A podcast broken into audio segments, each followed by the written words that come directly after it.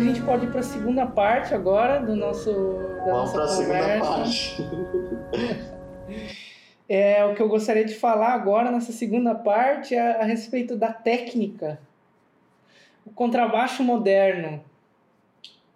Hum, Você que teve aí contato com um dos grandes pioneiros aí do nosso da técnica do nosso instrumento da técnica contemporânea do nosso instrumento, não só contemporânea, mas é um cara que ele abrange tudo, né, na verdade. Claro, claro. E... Então eu gostaria de que você falasse um pouco mais desse assunto. Eu acho que que muita gente, isso é uma coisa muito importante agora que, que para mim como como aluno do, do Marcos e como graduado aqui como contrabaixista agora e da forma que eu vejo o contrabaixo, de falar que 99% cara, das pessoas que veem as, ele tocando, das pessoas que, que gostam dessa técnica, das pessoas que são adeptas à técnica do rabat também, elas não entenderam sobre o que é a técnica de verdade. Né? Hum. E para mim, o, o core da técnica, o centro daquela técnica, o cerne da técnica e do jeito que eles ensinam técnica é a precisão rítmica, cara. Sim. E isso é muito importante entender isso daí. Por quê? Porque eu acho que vem desse dessa capacidade interna de manter pulsos, de criar subdivisões, de é, fazer essa, essa questão rítmica, fazer essa máquina que é o ritmo, né, funcionar, e aí vem o teu corpo, né? E aí é a coordenação, cara, que é o que as pessoas não se dão conta. Todo mundo pergunta para ele quando eu vejo as perguntas assim, é: "Ah, me dá uns exercícios para tocar mais rápido. Me dá um exercício para arco, me dá um exercício para afinar, me dá um exercício para capotar. Ah, me dá um exercício aí para tocar quatro dedos, para tocar cinco dedos. Mas ninguém está interessado na, na, na, na, coordenação, né? Que é o que faz a gente funcionar, porque a gente está fazendo um movimento horizontal com um movimento vertical ao mesmo tempo. E isso é o que, que é o mais difícil de fazer, né? E as, as é... duas mãos elas estão em velocidades diferentes. Elas estão em movimentos diferentes, em velocidades é. diferentes. E, e é, é, é, muito louco, cara. E muda tudo, né, cara? Então acho que, que, que, que o foco da técnica ele tem que ser o ritmo, cara. Nesse sentido, tá ligado? E às vezes a gente deixa de se levar muito pela afinação, cara. Uhum. Porque a afinação dói na alma. É por isso. Mas a afinação, ela vem, cara. Ela vem se você se preocupa em ter as coisas no lugar certo, no tempo certo, sabe? Uhum. É, e isso é uma coisa que o Joel Quarrington fala bastante também, né? Que você não pratica técnica, você não pratica escala, você não pratica, você pratica movimento. E como um dançarino, alguma coisa, né? Você tem 5, 6, 7, 8, tem um movimento que você tem que fazer com aquilo. E o exercício é isso, né? Quando você tem determinado tipo de exercício, é a mesma coisa. É, é a mão mexer do lado certo, do jeito certo, tudo, tudo certo, sabe? Perfeito, mano. Eu. É, poucas pessoas sabem que eu também não coloco no meu currículo, não falo para ninguém. Mas eu faço uhum. aulas de vez em quando com violinistas aí. e, claro, não, e, total é engraçado que cada violinista você começa a perceber que cada professor ele tem uma, é um universo diferente, né? Uhum. E aí eu, o cara que eu mais gostei é um professor russo que mora em Munique. E ele ele fala muito da, da questão das velocidades que, que as mãos trabalham e, e os movimentos e, e exatamente o que você está falando que, que não adianta, às vezes as pessoas falam, ah, eu vou tocar lento, tocar lento, mas se você tocar lento e não saber, é, é, é, um, é um grande erro das pessoas ficar tocando lento e fazer uma mudança de posição lenta, assim. Rápido, ou fazer tocar lento uhum. e fazer mudança de posição rápida. É, ou é. tocar rápido e fazer mudança de posição lenta. É, é, é contra-intuitivo, né? Você tem que tem que estar tá tudo em sincronia. Por isso que eu falo da coordenação, né? E essa é essa máquina rítmica que, que eu, é isso que eu quero dizer, né? Que eu fico brisando muito, mas é, é nessa questão que eu quero dizer também. Eu fiz aulas bastante com pianistas, cara. Eu, uhum. eu não sei, se eu pudesse vou começar a tocar de novo, eu tocaria o piano, por alguma razão aí.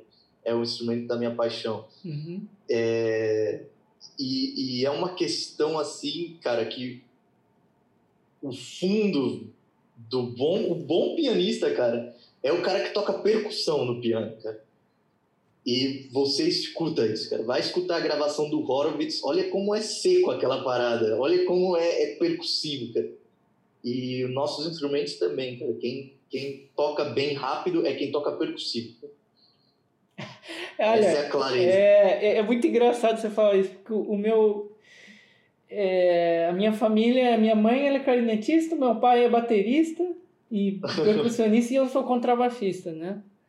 E aí eu, eu, eu sempre, durante a minha infância, assim, eu ficava com aquela coisa da melodia, o ritmo, aí o contrabaixo, fazendo as harmonia e você fica aquela coisa meio misturada na sua cabeça.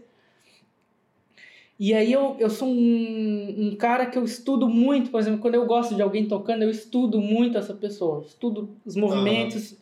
que, que eles fazem, as frases, o som, como é que ele tira som. E por muito tempo eu, eu fiquei seguindo o Edgar Maia. Mas assim, uhum. Edgar Maia, mas era uma coisa doentia. Uhum. Doentia. Eu só escutava Edgar Maia. Na época eu parei de, de fazer tudo, todas as coisas da minha vida, eu só ficava vendo os vídeos dele, escutando ele.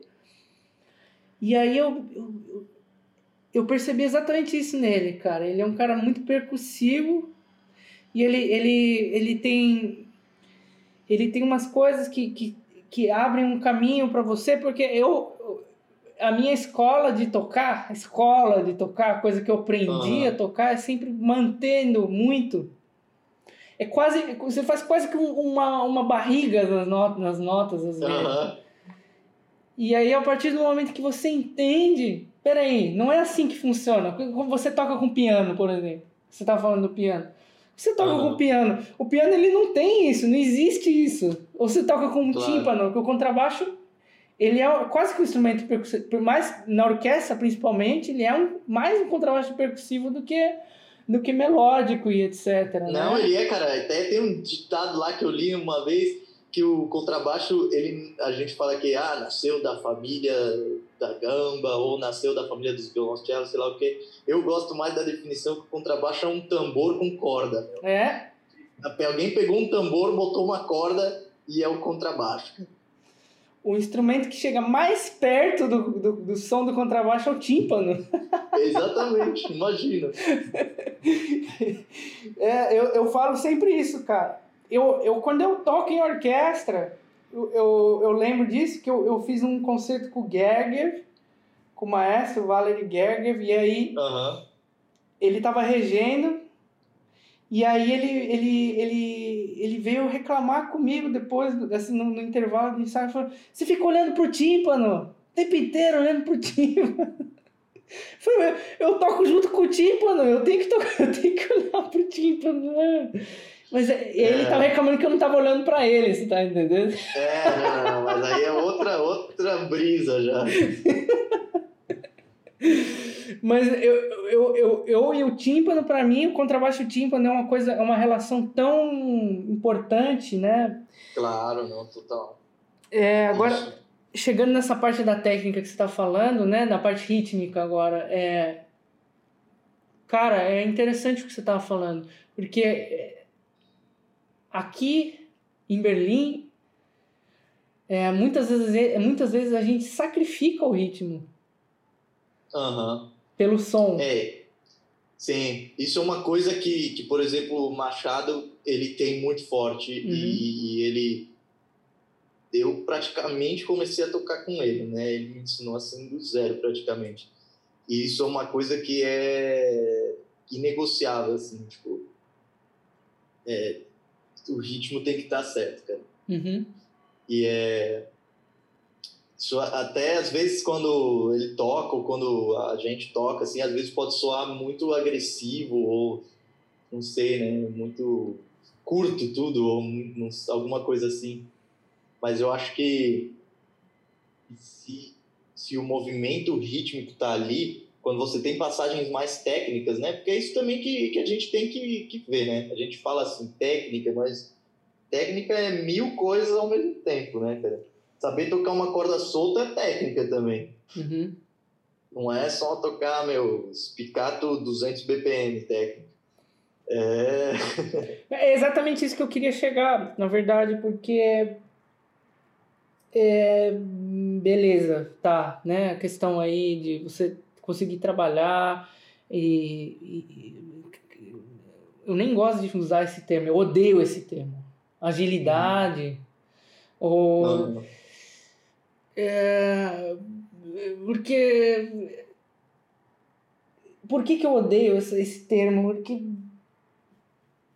não te leva a lugar nenhum, assim. É, é, é importante, você tem uma passagem que é rápida, é importante.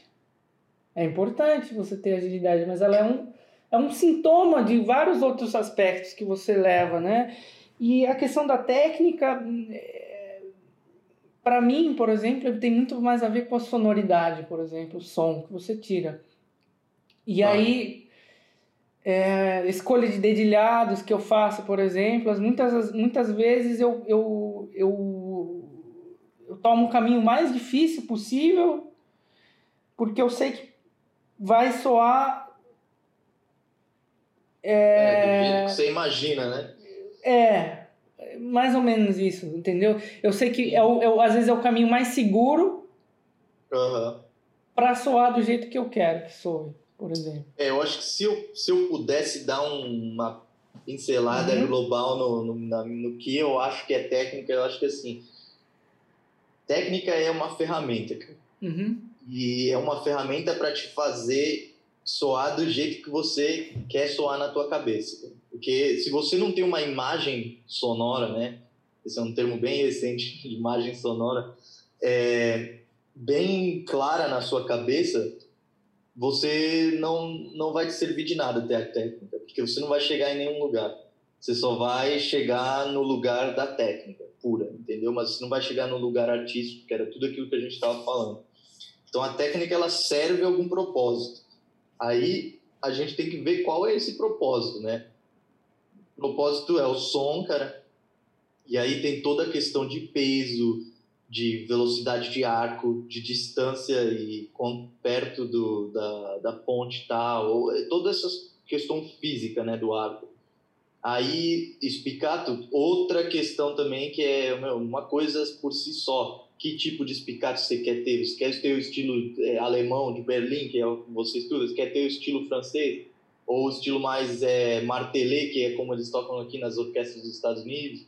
Ou você prefere um estilo mais é, italiano, que é uma mistura de um saltilê com um martelê, assim? É, tem toda essa questão. Aí, de mão esquerda, de, depende do tipo de frase, do tipo de som, você vai escolher certo tipo de dedilhado. Por quê? Porque tem certos agrupamentos que são parte daquela semântica musical, daquela sintaxe musical. O agrupamento sonoro tem que ser aquele, senão não vai ser o resultado correto historicamente e, e pessoalmente também. Né? É, eu não sou fã de dedilhado fixo, mas eu eu, o que eu gosto é, é, de quando eu escuto o agrupamento certo, o movimento certo. A palavra seria o movimento.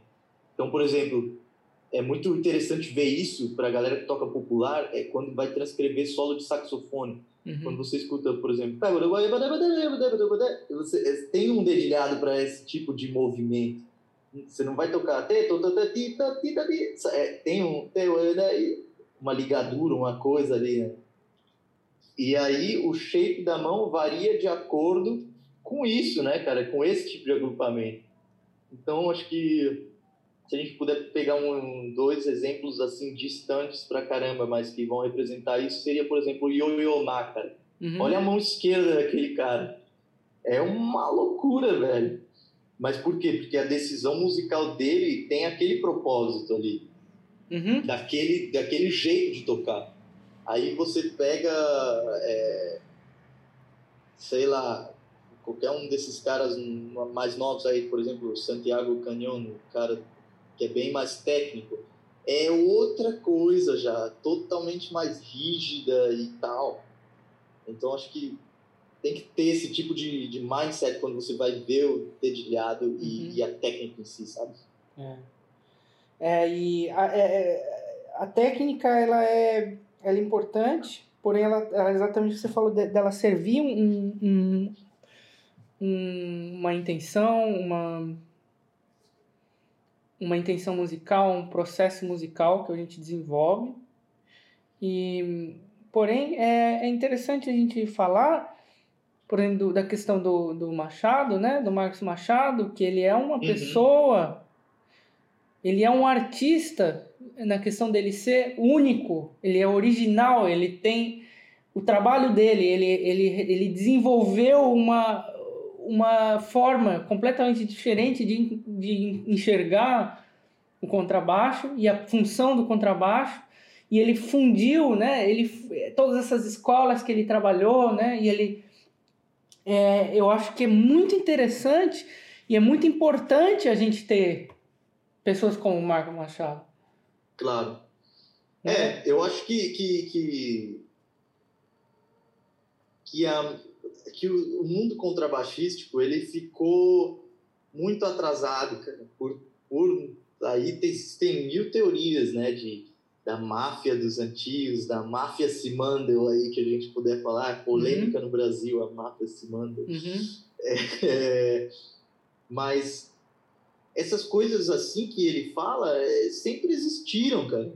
E ele mesmo assume isso, sabe? Não é que, uhum. que ninguém inventou nada, cara.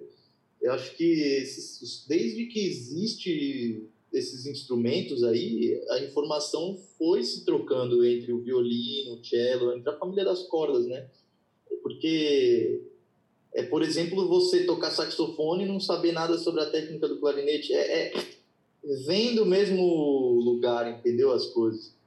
Então acho que a técnica assim em si, ela sempre teve ali, mas ela foi obscura uhum. por certas escolas e por certas formas de tocar e formas de perceber a música que foram se mantendo, principalmente no começo do século XX. Exato. Aí, agora nos anos 80, com, com o Rabá principalmente, né, é, que foi, eu falo Rabá porque além de um grande intérprete, ele foi um grande educador, né, é, do contrabaixo. Ele é ainda, tem muita uhum. gente que se influenciou por ele. E a partir daí, eu diria que for, as coisas foram abrindo mais. Mas se você pega, tem métodos, é, por exemplo, não sei se já escutou Varnek, que é dos anos 40, é quatro dedos, cinco dedos aqui, já tem tudo isso. É, se você pega, é, por exemplo, concerto dos Contrino, tem passagens assim que parece concerto de violino do Brahms, assim, é uma loucura que você só consegue tocar se você tiver aquilo ali, sabe? Uhum. Senão, não tem como mesmo. Né? É. é engraçado. O... Você estava falando do Rabá, né? O meu primeiro método de contrabaixo foi o Rabá. O método número um com os estudos? Eu fiz, cara, eu tinha, era assim, né? O meu pai é biológico é contrabaixista. Uhum. E aí, essa era na época ainda que eu tinha contato com ele, porque depois ele me abandonou e tal, papo furado lá. E aí, uhum. só que na época que eu era criança, eu, eu adorava o contrabaixo. Então eu pegava o contrabaixo dele, escondido, o arco dele escondido, e aí eu pegava os livros do Rabá, e eu ia lá, lá, eu pegava tudo lá que tinha, os dedilhados, eu, eu, eu, e, e é engraçado porque depois eu, eu fui desaprendendo as coisas que eu tinha aprendido fazendo o método do Rabá, né? E, e é, é, essa questão da, da tradição é um, um problema aí que você vê. É, eu acho que começou essa doença mesmo assim. Depois da Segunda Guerra Mundial, começou uma, essa é. doença muito pesada, assim, na Europa, de, de você querer manter uma identidade, claro. uma, um status ali, né? A Filarmônica de Berlim, a Filarmônica claro. de Viena né? Uhum. A tradição de não sei das quantas, o professor de não sei das quantas, o, o maestro Karajan. Aquela uhum. coisa é, ridícula, que eu digo, porque. Uhum. porque não existe isso. Não existe o Messias do contrabaixo. Não, não existe o Messias da regência, né? É, existem seres humanos que estão ali, que produziram. Não, existem que... ideias, cara, ideias. É. Todo mundo, cada um joga a sua ideia, cara. E aí agarra quem quer. Tem gente que tem sorte, velho. Eu sempre falo isso também. A gente no, no, no, Por exemplo, a galera que são as lendas, né? Essa galera tem sorte, cara, de, de muitas coisas, de poder ter sido introduzida num instrumento desde pequeno, teve sorte de é privilégios. Privilégios. E esses privilégios, é, é, a gente tem que ter em conta esses privilégios também. Né? É. Que, é. Por exemplo, isso que eu acho bem legal também do, Macho, do Machado, que ele começou a tocar de velho, cara. Ele começou a tocar o baixo com uns 20 anos, velho. Uma coisa assim, eu não tenho certeza a idade, mas não foi, foi tipo, velho, cara. Ah, você, é uma inspiração, né? Tem que pegar esses caras aí é uma inspiração. O privilégio ele te leva até um certo ponto. Claro. Depois desses pontos é, é, é outro, são outras é. coisas, né? E, é, aí é um pessoal, né? É. Um entendimento pessoal. É, e por isso que eu, eu bato muito na, nessa questão da mentalidade, a intenção, antes de você antes de você pegar o instrumento, isso é um, é um exercício que eu, que eu fiz com um professor Aqui ele é tipo, é, é tipo técnica Alexandra, só que ele é, é respira ah. em movimento, chama. É um, é um professor italiano que ele desenvolveu essa técnica, ele trabalha com solistas, cantores. E aí ele dá aula agora lá também na, na minha universidade. E ele, ele, ele o exercício dele, um dos primeiros exercícios é você sem um instrumento, nada, com a mão uhum. assim, solta, você olha o instrumento. Depois você respira. Olha o instrumento, você. O que, que você sente quando você olha o instrumento? Uhum. E você tem uma intenção. A partir do momento que você tem essa intenção, aí você pega o instrumento. Claro. Aí você olha e você ouve a nota que você vai querer tirar do instrumento. Aí, a partir dessa nota que você ouviu, você tem a intenção de tirar esse som do instrumento. Aí você claro. toca essa nota. Parece coisa simples, mas não é. Muita não, gente pega o é. instrumento e. Não, não é, cara, não é. Cara, é muito mais. Você pode ensinar um macaco a tocar, cara. Se é. você ensinar ele bem, se você mostrar a técnica para ele, ele toca, cara. Agora, uma coisa. É, é, é diferente você. É muito mais simples você pegar e, bom, vou ter a disciplina de tocar meia hora de escala por dia você ter a disciplina de tocar meia hora de escala por dia bem tocado, tu vai tocar melhor do que 80% dos baixistas. Te garanto, cara. É muito mais simples você fazer isso. Agora, o trabalho difícil é o que as pessoas não querem fazer, né? Que é, que é você se aprofundar na, em você mesmo enquanto você toca. E a técnica é só um caminho de expressão, como a fala, por exemplo. Você é. aprende a falar para se comunicar, você aprende a tocar padrões, aprende a tocar arcos, aprende a tocar coisas para se comunicar, né? É. Só que aí se você nem sabe o que você quer comunicar, aí é foda. É. Uma das coisas que eu tô batalhando aqui na Alemanha, em Berlim, para continuar viva, é o pensamento sonoro. É, é, uma, é uma batalha, porque a gente tá, tá no momento de transição aqui na Alemanha, em Berlim. Uhum. A gente está com uma escola nova de, de som e de pensamento chegando ali. Porém, tem, e tá, a gente está perdendo uma, uma, uma coisa que eu realmente acho que é muito, muito bonita e é muito lindo de se ver, que é a sonoridade. E por que, que eu tô falando isso? Eu já vi provas aqui com gente tocando um concerto de, de Dvorak no contrabaixo, Uhum. Elgar no contrabaixo, e aí chegava o outro tocando estudo. Só que o cara tava tocando estudo, mas de uma forma, mas de uma forma, Ah. de uma musicalidade, de uma sonoridade. Não, não é o que você toca, meu. Isso daí é uma coisa que também eu, eu- cara, quando eu estudava lá na EMESP, eu tinha uns amigos que tocavam clássico, né?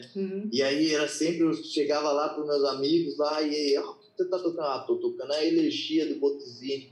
Aí o outro, não, mas eu tô tocando o concerto do Dittersdorf. Aí eu fico hoje em dia pensando, naquela época eu tinha 15 anos, né? Mas hoje em dia eu fico pensando, puta que pariu, mas que bosta, cara. Se tu quiser, só aprende o concerto do Dittersdorf inteiro em duas horas, cara. Se você sabe tocar a escala de Ré maior. Aham, O negócio é como você toca, né, cara? exato. Ah, porque, meu, a informação daquilo ali é, às vezes é muito simples, cara. Ainda mais essas coisas assim, né, cara? E, e no repertório contrabaixístico tem pouquíssimas coisas que são complexas assim, como as coisas que existem no repertório de violino, de cello, que realmente são é, é, teoricamente complexas para o instrumento. O contrabaixo não tem isso, cara. É. Só que a gente ainda fica assim muito. Ah, ele tá tocando isso é porque ele sabe mais. É, É. mentira, né, cara? É, e som é tudo. Som é tudo. E, e, e não tá mais. A gente tá chegando num ponto aqui em Berlim que o som já não é mais tão importante quanto era. Ah, Né? Hoje em dia é tudo tocado no cavalete. Isso eu, eu, eu, eu, eu, tenho, eu tenho uma raiva, eu tenho uma coisa dentro de mim que não, não suporta ouvir essa palavra. Cavalete, cavalete, cavalete. cavalete. Bicho, é, é, é, eu vou te falar por quê. Eu, eu- não, não tem nada a ver. Nenhum violinista toca tudo no cavalete. Não existe isso. Não, não, não. É que. É cor, É é cor. Tem, é cor, cara. E, e é que as pessoas se fan- elas fantasiam, porque às vezes você acha que tem mais volume, mas não tem, cara, tocar perto do cavalete. Às vezes não tem, cara. Às É. vezes você arruma isso com velocidade de arco, Exatamente. com, com um pouquinho mais de peso. Às vezes você tem que tocar meu, uma nota com três arcos para ter mais volume. Mas não é tocar no cavalete. Vincent, é gente folgada. É gente folgada. É. Eu vou te falar que é gente folgada, porque é mais fácil tocar no cavalete.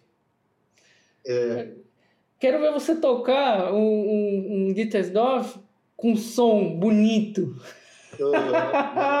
Não aquele. Não, ó, no dia que alguém tocar de Tersdorf bonito, aí eu paro de tocar, cara. Só um, cara. Só quero ver um, cara. Quando eu ver um, eu paro de tocar. Ai, Puta concerto feio, me desculpa. Ai.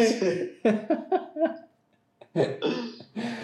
ai, meu Deus. Não, e é, é gente que, que a gente fala aqui, né, que faz um desserviço, cara, para o mundo do contrabaixo. Tem muita gente que faz um desserviço. E, e aí tem os alunos, né, e os alunos acham bonito, e aí a galera acha bonito, e aí, porra, você fica. A gente até às vezes se sente meio como.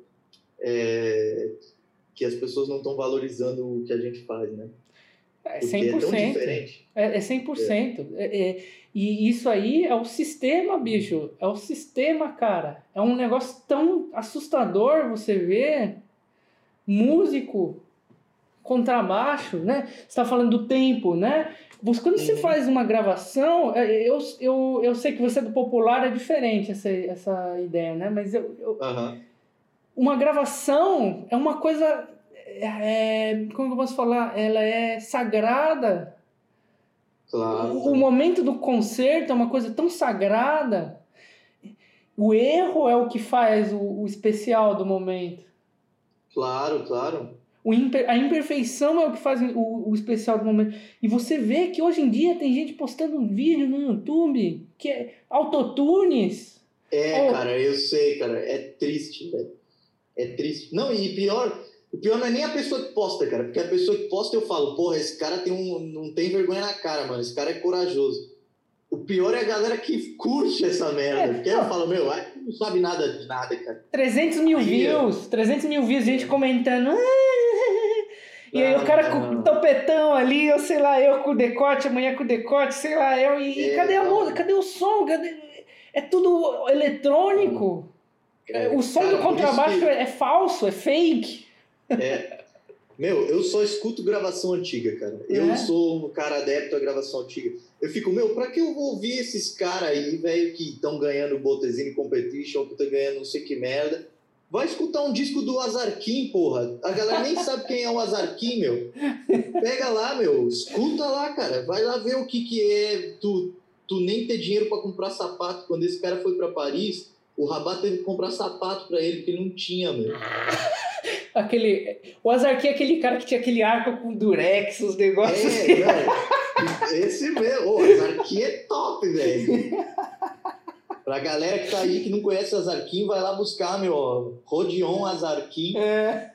As gravações. Monstro! Dele. Ele é, o, é o, o, monstro, esse cara, bicho. Ele literalmente tinha gigantismo, cara. Ele, é. ele tinha uma doença, né? De, que as, não era gigantismo, mas é que as extremidades dele cresciam. E uh, recentemente postaram no YouTube o recital da, da convenção da ISB em 94 ou 98, uma coisa assim. É, eu vi. É, é então. E tem ele tocando lá. E você vê, cara, é triste, meu. O cara é doente, mano. Mas você vê que o cara tem muita coisa dentro da cabeça dele. Sensacional mesmo, mano. E, é, e, e, as pessoas não entendem, né? As pessoas acham, ah, isso aí tá ruim, não tá soando, tudo é desafinado. É. Mas é, a intenção, o som, a, a, é. a, pessoa, a arte, isso é a arte. Você é claro. o caos, né? Nós somos agentes do caos. O ser humano é um agente do caos. Claro, Se você claro. tira o caos do, do, do, de uma performance, você não é mais humano. Não, né? com certeza. E, e, aí tudo isso, né? Que, que é esse, essa grande coisa que, que aí a gente tá falando de técnica agora, mas a gente tá estão tudo envolvido, né? Uhum. Mas que as pessoas elas começam a acreditar que a técnica é o fim e que o que toca mais afinado é o melhor. Mas é que não, não, não é assim que funciona, cara. Não tem melhor, não tem pior. É, é, são, sabe? É que depois de um certo nível, assim, não, não tem mais essas coisas, cara. Tu toca ou tu não toca. E aí o que você tem para dizer do teu coração é o que é a sua verdade. Cara. Exato, mano. Eu já vi gente tocando escala. Escala. Uma oitava, mas de uma forma. Oh, quem era mestre nisso era o Gabriel Bales, cara. Ah, é? Porra. Ele pegava o baixo, cara, eu te juro. Eu fazia aula de baixo elétrico com ele. Ah. Ele já tocava baixo fazia tanto tempo e só tocava baixo acústico que ele tinha que botar o baixo de pé, que nem se fosse um baixo acústico, tocar igual o baixo elétrico, como se fosse um baixo acústico. Aí ele botava de pé assim no, na perna dele. Cara, eu te juro, esse cara tocava um blues em si bemol sem mexer a mão dele. E eu falava, filha da puta, cara. Como tu faz isso daí? Eu ficava assim, aí, não, é fácil, guri, ó. É, é isso aqui, cara. Esse é o groove, cara. Eu ficava, não, cara. tu tá me tirando. Exato. É, um, é, um, é um, uma coisa tão especial que a gente consegue fazer se a gente tiver a mentalidade correta, se a gente estiver procurando é. o correto. Trabalho da vida inteira aí, bicho. Técnica é, ah. envolve muita coisa, né? Não só agilidade, eu acho. Não, com certeza, é. com certeza.